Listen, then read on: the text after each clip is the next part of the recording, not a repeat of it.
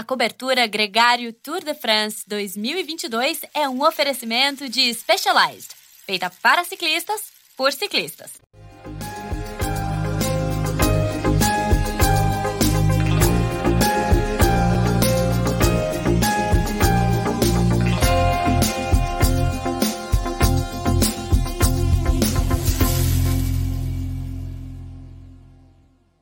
E aí, muito bem-vindo à cobertura Tour de France Gregário Cycling Specialized. Queria começar perguntando para você o que, que você achou da etapa de hoje. Um grande dia, um dia meio mais ou menos. Impressionou mais uma vitória consecutiva do Tadej Pogacar, agora vestido de amarelo. Essa é a nossa pauta do dia. A gente vai falar sobre a etapa 7 do Tour de France, a primeira chegada ao alto na Super Planche de Bellefils, uma etapa muito simpática. Eu vou dar minha opinião. Eu me diverti bastante vendo essa chegada. Fiquei aflitíssimo com o Lennart Kama é, no final da subida. E, e, acho que a gente tem bastante coisa para falar aqui sobre Ineos, sobre Bora, sobre também a Jumbo Visma. Aqui comigo em instantes o Nicolas Sessler, sempre ele, o craque Nicolas. Lembrando que a gente tem aqui, é, a gente faz esse programa com oferecimento da Specialized, que é a nossa parceira nessa transmissão. Todos os dias eu venho aqui na sede da Specialized para fazer esse programa e também a gente tem parcerias com a Strava e com a Z2. Os dois ocupam um espaço de destaque dos nossos stories no Instagram. Por lá, a gente tem é, acompanhado alguns ciclistas é, pelo hot site do Tour de France que o Strava criou. Recomendo que você também faça o mesmo. O Nicolas sempre traz alguma informação legal por lá. E com a Z2, a gente traz sempre dois momentos de destaque. Inclusive, você pode votar agora quais são os momentos Z2 da etapa. Um deles é o Luiz Mentes empurrando a bicicleta para cruzar a linha de chegada. O outro é o Tadej Pogacar comemorando com a equipe dele o grande sucesso coletivo que a equipe UAE emplacou nessa etapa 7. Muito bem-vindo a todo mundo que está chegando aqui agora. Comentem, participem. É um grande prazer ter vocês aqui. É, deixem um like, façam toda aquela coisa, é, coloca o sininho para receber. Todo dia, 5 horas, a gente tem uma transmissão, a gente está aqui super animado com essa conversa. E, sem mais delongas, vamos colocar o Nicolas Sessler na área. Ei, Nico! Fala, capitão! Fala, galera! Tudo bem? Dia. Boa tarde, boa noite aí. É, bom dia para quem está ouvindo né, de manhã. Sejam todos muito bem-vindos. É, e você também, cara. E aí, como é que você está? Já se recuperando do, do Subiu Tour? Já mais animado? Assistiu a etapa? Como é que foi a, agora, a, o clima Agora sim, né? Agora deixamos de ser atleta e viramos jornalista de novo. Então, podendo acompanhar a etapa com calma. Uma semana fazendo aqui um pequeno training camp em altitude para preparar o segundo semestre. Mas muito bem. É bom que, pô, nada melhor do que no verão da Europa, né? Você para aqui, dá uma descansada de tarde liga aquele horário pós-almoço e está assistindo o Tour de France. Para vocês aí de manhã, né? Mas aproveita é. para acompanhar e muitas coisas. Ainda que em alguns momentos as etapas são um pouco mornas, né? Mas hoje não foi, não foi tão morna. Eu confesso que esperava até uma etapa mais tranquila, mais relaxada, mas o pessoal na classificação geral tá com vontade de apertar estão com pressa, devem ter algum voo para pegar cedo, alguma coisa assim, porque todo dia estão estão acelerando e não estão guardando muita coisa, não. Parece que eu vi, eu acabei de ver uma piada com o André Greipel perguntando assim: já avisaram que o Walter para o Walter Van Aert que o Tour é uma prova de três semanas? Porque parece que ele não está sabendo. É não, parece que caras... não, né? Do jeito que os caras estão correndo, parece que todo dia é clássica, porque eles correm como se não tivesse não tivesse amanhã e Não, mandando, você... mandando bala. E foi uma semana, até agora, né, Leandro?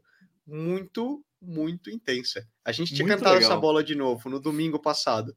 Gente, os primeiros três dias na Dinamarca foram muito legais, hi, haha, mas o tour começa na terça-feira quando eles chegarem em território francês. Tal é. qual, né? As quatro etapas até agora do Tour de France em território francês, bom, algum, alguma coisa em território belga também, né? Mas vamos dizer, já na em língua né, francesa, não decepcionaram, foram muito emocionantes. Ah, foram, era, a expectativa era essa mesmo, né? Desses, dessas etapas formadas essa primeira semana, é, que ainda tem amanhã e domingo, né? Para considerar a primeira semana, é, fossem realmente emocionantes. Agora, dessas quatro etapas, duas foram vencidas pelo Tadej Pogacar. A gente brincou aqui um pouco sobre isso, é, o quanto que o Tour vai ter boas histórias e vai ter ainda nas próximas duas semanas. A gente vai contar aqui boas histórias, mas inevitavelmente o resultado se repete. Hoje não foi diferente, Nicolas. Foi um pouquinho mais apertado, mas Pogacar ganhou. E, e, e, parece que o cara quis ganhar de amarelo. Ele falou assim: não, tô de amarelo, acho a subida bacana, tem um símbolo para mim, que foi lá que eu ganhei meu primeiro Tour de France no contrarrelógio. É, quero. Minha família tá lá, vai, vai dar tudo certo. E deu, cara. É, não é fácil, Nicolas. Eu não, não entendo por que, que você bate tanta lata assim. Olha como é que é fácil pro Pogatti fazer as coisas. É, eu sou farrapeiro, né, Leandro? A diferença é que eu sou um quatro cilindros, ele é um. Eita. Foi, Opa, desculpa, você me silenciou aqui, rapaz. Eu sei que eu você... falo muita borracha, mas não precisa. não, eu apertei o, o botão errado, cara. Quem, quem, sabe faz ao vivo, Nicolas. Isso. mas desculpa. Você, tá, Boa, você, mas... você tem quantos cilindros? Bom, vamos lá. É um motor quatro cilindros aqui, né? O Pogatti era um V12. É diferente, é outra Entendi. categoria. Eu corro Entendi. no kart, ele corre na Fórmula 1.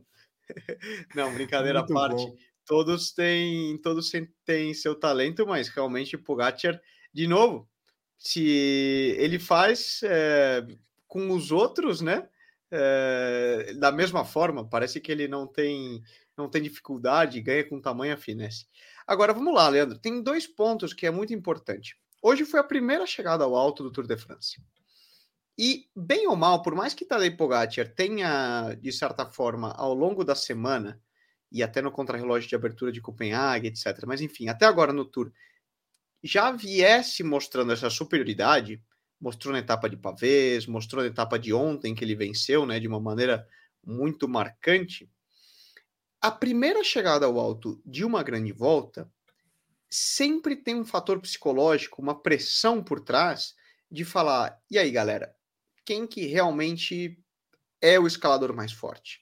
Quem que tá aqui para subir, quem que não tá aqui para subir, como que cada um tá? Quando a estrada, vamos dizer, sobe. Então, por mais que fosse uma etapa que a gente soubesse que não ia mudar muito na classificação geral e não tivesse até como eu confesso, esperava que a UAE eventualmente deixasse mais é, margem para fuga e às vezes até entregasse a camisa amarela, entre os, os atletas da classificação geral, é, a, é o primeiro teste de verdade, é o primeiro mano a mano em que eles vão testar um ao outro. É muito mais um golpe psicológico e de moral, confiança para cada atleta, do que o tempo que ele vai ganhar na classificação geral. E tal qual. Você vê que a maneira que eles subiram hoje foi, foi exatamente essa.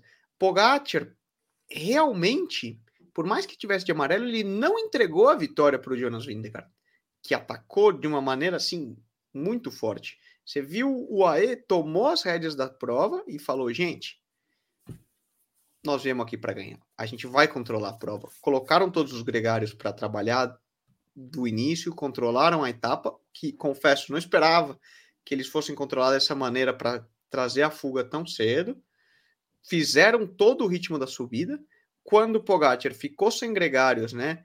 Que o Rafa Maica terminou o, o, último relevo dele até falta ali de um pouco menos de um quilômetro e eles entraram no, no tramo de terra final da subida, muito duro por sinal. Quem seguiu tirando e não arrancou diretamente foi o Pogacar com todos os outros na roda, como falando, eu sou o mais forte. Minha equipe está aqui para controlar. Você, é. a gente viu depois Jonas Vingegaard tentou atacar, Roglic também, e, e de novo, muito mais num golpe moral, num golpe, uma briga mental, né? Porque o Tour de France, Leandro, não, no final joga-se muito com a habilidade física dos atletas, mas chega um ponto onde a fatiga mental e, e confiança dos atletas também joga e interfere muitíssimo. Aquele que não acredita mais que pode vencer o Tour de France, ele é carta fora do baralho. É, é, aquela história, né? Você, se você acredita muito em algo, provavelmente ela vai acontecer. Então, se você acredita que você não é capaz de ganhar, você não vai ganhar. É. Esse que é o grande ponto. E só concluindo, a chegada de hoje tinha muito esse símbolo. Era algo muito mais simbólico de ver quem ia ser o primeiro patrão, por mais que o Pogacar já tivesse demonstrado isso, mas foi a confirmação. É. E você vê ele realmente, ele lutou para ganhar a etapa de hoje. É. É, é, é, que é diferente de sofreu, né? Ele trabalhou e deu tudo muito certo. E essa questão dele estar tá na ponta do pelotão ali é, e não apavorar, é, o ritmo dele e, e, ninguém ali tinha coragem de atacar, né? Só sobrou o Vindiger ali no final, já no grupo seleto, que tinha o Roglic, o Bardet, o próprio o ciclista também da Ineos, o Geraint Thomas, que conseguiu passar ali com os ponteiros já na parte final. E o trecho realmente final, os 300 metros ali finais, eram muito cruéis. Deu muita pena do Leonard Kama, que estava na fuga da Bora, o alemão que aí a gente está falando um pouquinho da história da prova, a gente teve uma fuga é, com bons nomes aí, é, que acreditou que pudesse brigar pela vitória da etapa, foram neutralizados pouco a pouco. É, o Max Schachmann, com a Bora e o Leonard Kama trabalharam muito com o Simon Gash, que também ali no, no finalzinho, já na plancha do Bellefields, tentando manter a esperança. Quando o Leonard Kama atacou, ele tinha um minuto e pouco, um minuto e meio, um minuto e quarenta de vantagem. Eu achei que ia dar. E, e, com na última, no trecho do Sterrat, ele ainda também tinha ali um minuto, um minuto e pouco. Eu também achei que tinha esperança.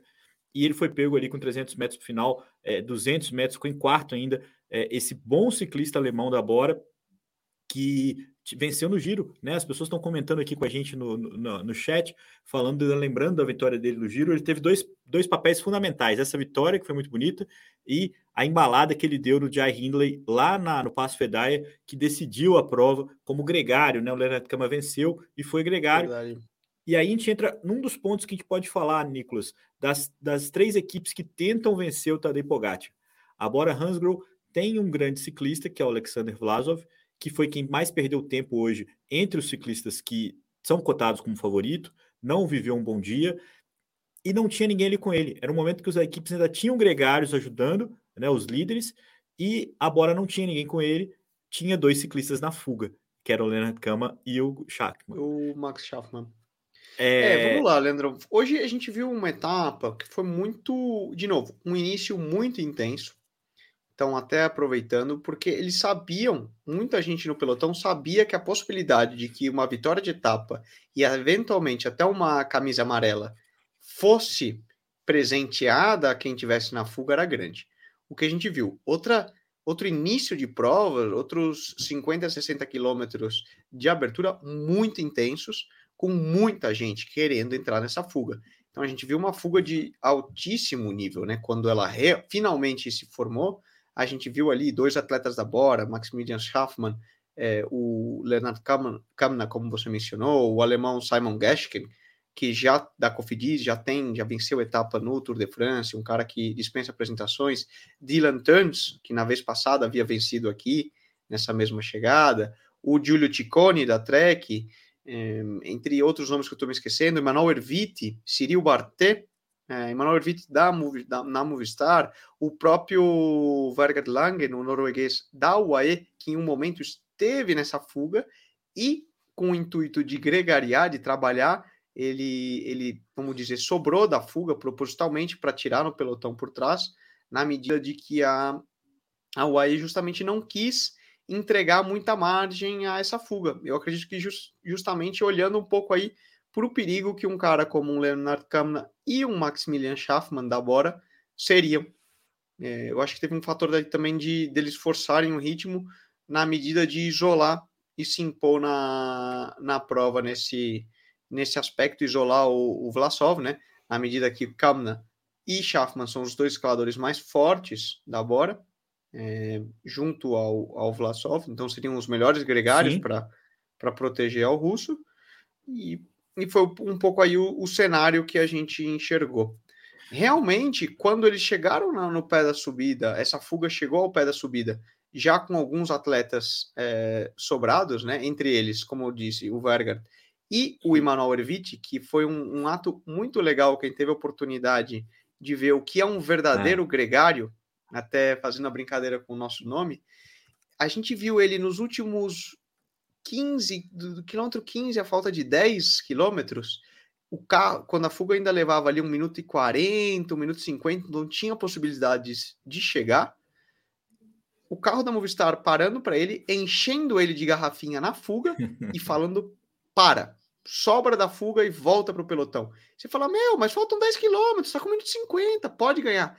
Não importa. O que acontecia lá atrás? Henrique Mas e os atletas principais da Movistar estavam sem água, estavam secos.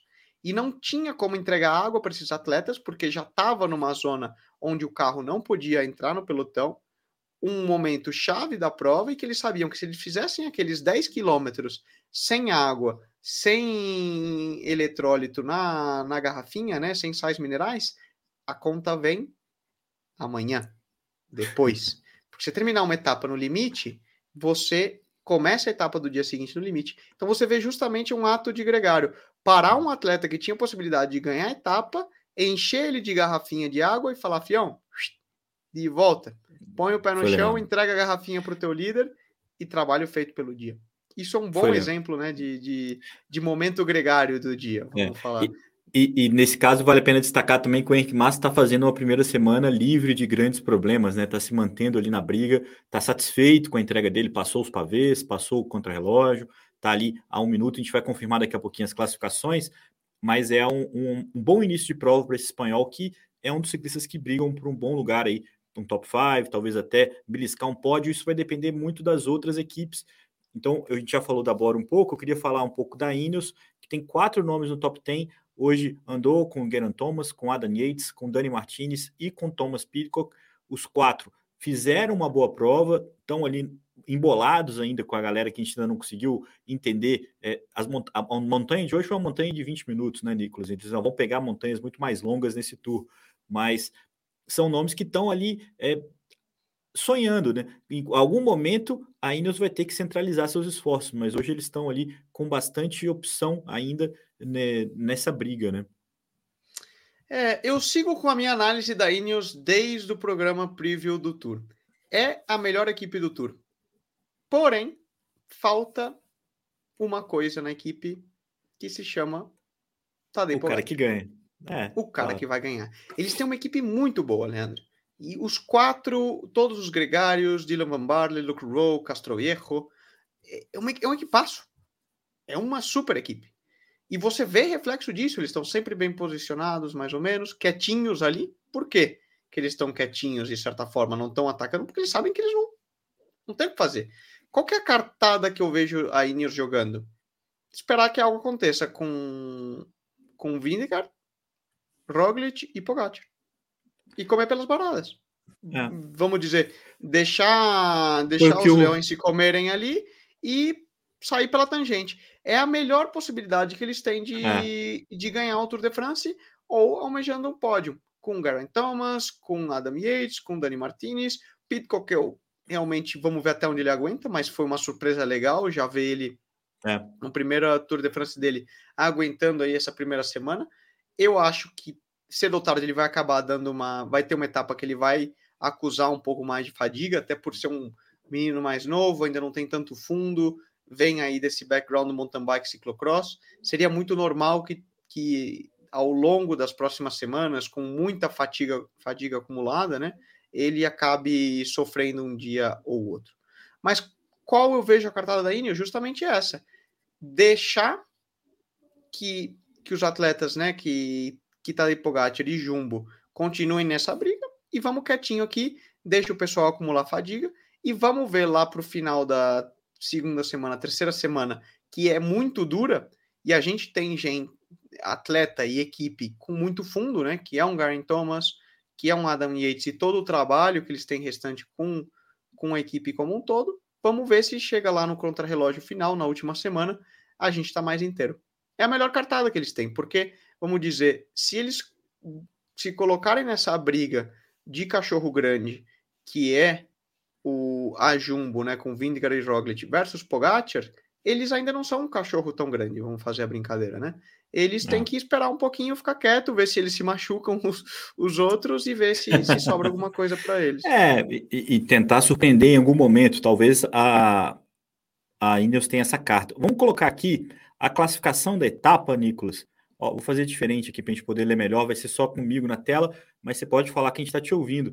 Eu queria falar primeiro a colocação da etapa para a gente falar da Jumbo Visma. É, então, o Tadej Pogacar venceu a etapa de hoje, o Jonas Vindiga ficou é, com o mesmo tempo que ele, foi, foi alcançado ali na meta. O Primus Roglic fez terceiro, tomou 12 segundos na etapa, conseguiu ultrapassar o Lennart Kama, foi o último ciclista do pelotão que passou o Lennart Kama. o Geran Thomas é, tem um pequeno corte, chegou junto com o Kama na 14, o Galdu a 19, o Henrique Massa a 21, o Romano Bardet junto com o Henrique Massa. O Adam Yates tomou 29 segundos para o Tadej Pogacar, o Sepp Kuss 41, o Daniel Martinez 45, junto com o Rigoberto Urán. Ali, esse tem um top 12 aqui na nossa tela hoje. É, esse é o trabalho de produção aqui que o Álvaro Pacheco está no nosso staff aqui é, da nossa transmissão, trazendo a etapa. Qual que é a minha pergunta, Nicolas? O Vindiga chegou junto com o Pogacar, foi quem conseguiu atacar, e o Primus Roglic chegou na, na meta reclamando que estava com dor nas costas, ainda em função da lesão dele, né? Do, do, do deslocamento do ombro, do tombo que ele tomou ali é, na etapa é, da, da, etapa dos pavês, se não me engano. Agora fugiu, mas o fato é que o, o Vindiga começa a ter o protagonismo já da Jumbo Visma, ou ainda é muito cedo para eles tomarem uma atitude de escolher qual dos dois vai ser o capitão? Eu acho que é cedo, Leandro. Uma coisa é certa, o Vindigar está se mostrando o único cara capaz de alguma forma fazer frente ao Pogacar. Lembrando, quem atacou fazendo uma análise final nos últimos 150, 200 metros, que eram super inclinados, foi o Vindigar. E foi o único cara até hoje no Tour de France de 2022, vamos falar, né? Que eu vi ser capaz de, de colocar uma cara feia na cara do Pogacar. Pogacar realmente sofreu e teve que se espremer para passar o Vindegar e ganhar a etapa de hoje.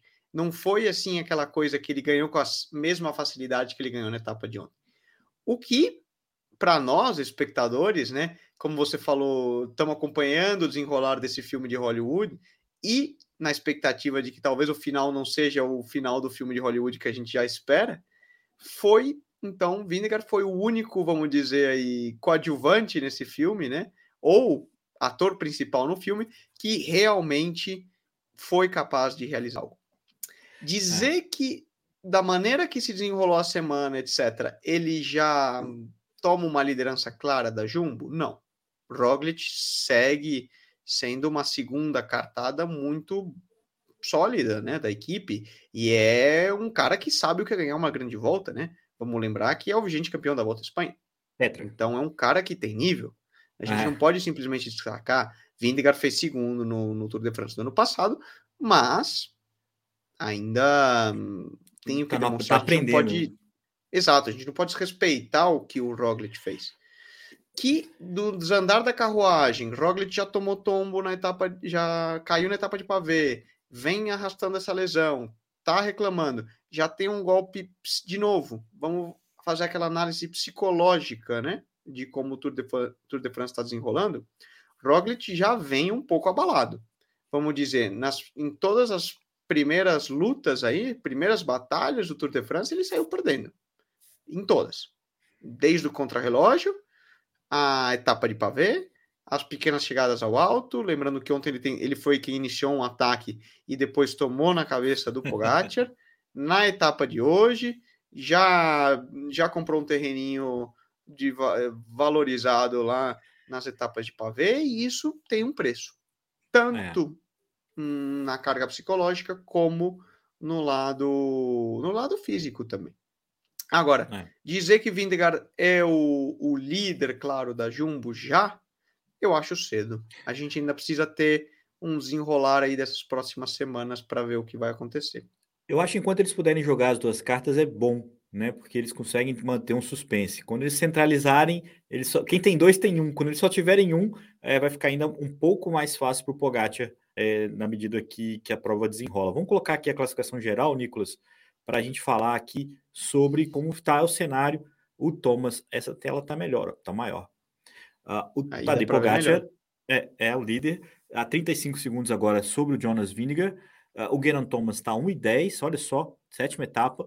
O Adam Yates a 1,18. O Davi Galdu a 1,31. O Roman Bardet a 1,32. O Thomas Pidcock a 1,35. O Nilson Paules a 1,37 o Henrique Mas a 1,43 e o Daniel Martins está a 1,55. Vamos considerar que o Thomas Pidcock e o Nilson Paulo estão ainda meio de gaiato nesse, nesse top 10. Eu acho que ainda vai mudar um pouco. O Roglic subiu bastante depois dessa etapa de hoje, já está bem mais perto dessa briga. é, e a gente vai poder acompanhar um pouco mais sobre como é que vai ter essa disputa. Mas o Tadej Pogacar já começa a abrir uma vantagem, né, Nicolas? É, já, um já começa. Lembrando que desse tempo aí, né, do, por exemplo, o, o Pogacar já tem 20 segundos de bonificação pelas duas etapas que ele ganhou. Então isso também tem um, um certo significado na diferença que ele leva em cima do Vingegaard. Mas é certo que quando você olha, começa a olhar para o Thomas, já começa a formar aquele pequeno gap de, vamos falar, os dois caras que vão disputar pela vitória e depois o resto da galera ali que vai disputar o pódio. O que, nas análises iniciais, ainda é a realidade. Você tem Pogacar, que é o claro favorito, Vingegaard e Roglic, que talvez fossem capazes de fazer frente ao Pogacar e lutar por essa vitória, e depois o restante da galera ali, justamente de Thomas para baixo, Thomas, Adam Yates, é, Godu, Bardet, Henrique Mas, Rigoberto Urán, Dani Martinez e, e essa galera toda, luta pelo pódio top 5. Né? É, sendo muito realista, né? E, e, é bem provável que logo, ao longo da, das próximas etapas, a gente veja que eles já começam a se colocar hum. nessa postura de quem corre por, um, por uma posição dessa, que também tem muito valor, né? Não vamos desrespeitar de, de certa forma. De forma alguma. É, só confirmando aqui a informação, porque o, o Roglic agora é o 13 terceiro na geral, a 2,45. Na frente dele ainda tem o Nairo Quintana, 2,6, e o Vlasov a 2,41. Eu acho que esse aí é um grupo de ciclistas que o Roglic não conseguiu tirar a diferença para o Pogacar, ela aumentou, mas ele conseguiu ali se aproximar é, do grupo que está na briga pelo top 10, que é mais ou menos onde ele deveria estar se não tivesse tomado o tombo, né, Nicolas? Você falou da etapa de amanhã, vamos colocar aqui o perfil e falar rapidamente disso, porque o nosso tempo já está bem é, estourando aqui. É muito legal a participação de todo mundo com a gente nessa conversa. Lembrando que é, esse programa está sendo transmitido ao vivo no YouTube e depois replicado nos nossos players de podcast. Então, se você está é, ouvindo isso aqui é, por parte, saiba que você pode voltar depois e assistir completo aqui ou também no seu player de podcast favorito. Aliás, a gente publicou hoje uma entrevista com o Felipe Savioli, uma entrevista lá dos primórdios da Gregário Cycling chamada Limites do Corpo. Um papo muito legal remixado, então tem trechos inéditos que eu recomendo para vocês até desopilarem um pouquinho de Tour de France, escuta o Felipe Savioli, é claro que ele fala de ciclismo profissional, fala bastante coisa, inclusive é, de doping, de como é que é, funciona algumas coisas, não dá dicas, mas explica como funciona, um papo muito legal.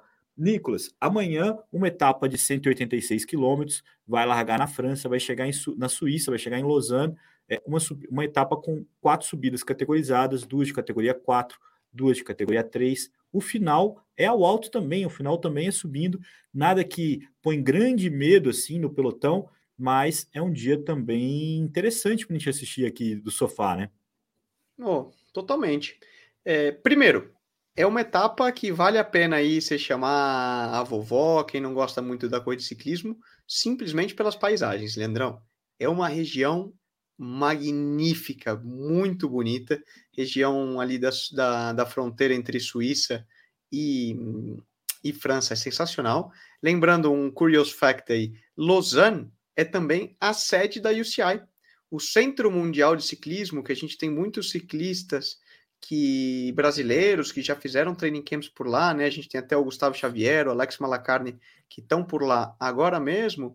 A sede da UCI fica muito próximo em Aigle, que fica muito próximo de Lausanne, na realidade. Ah, é, Aigle, é, Aigle é a cidade correta, mas Lausanne seria a, a, referência. A, a, referência principal regional ali da, da região. E é uma região belíssima, paisagens de cinema, filme James Bond, aquela coisa magnífica. Falando do âmbito esportivo em si, é, para mim é uma etapa de fuga. Tá escrito aí hum, por todos os lados muito provável que seja uma etapa que chegue à fuga. De novo, uma luta relativamente considerável aí na primeira hora, hora e meia, duas horas de etapa. Forme-se uma fuga de qualidade, de gás, de novo, né? Porque quando existe muita luta pela fuga, Normalmente a gente vê atletas que não é uma fuga presenteada, a gente fala entre aspas, é uma fuga que foi lutada, gente que tem perna para estar tá ali.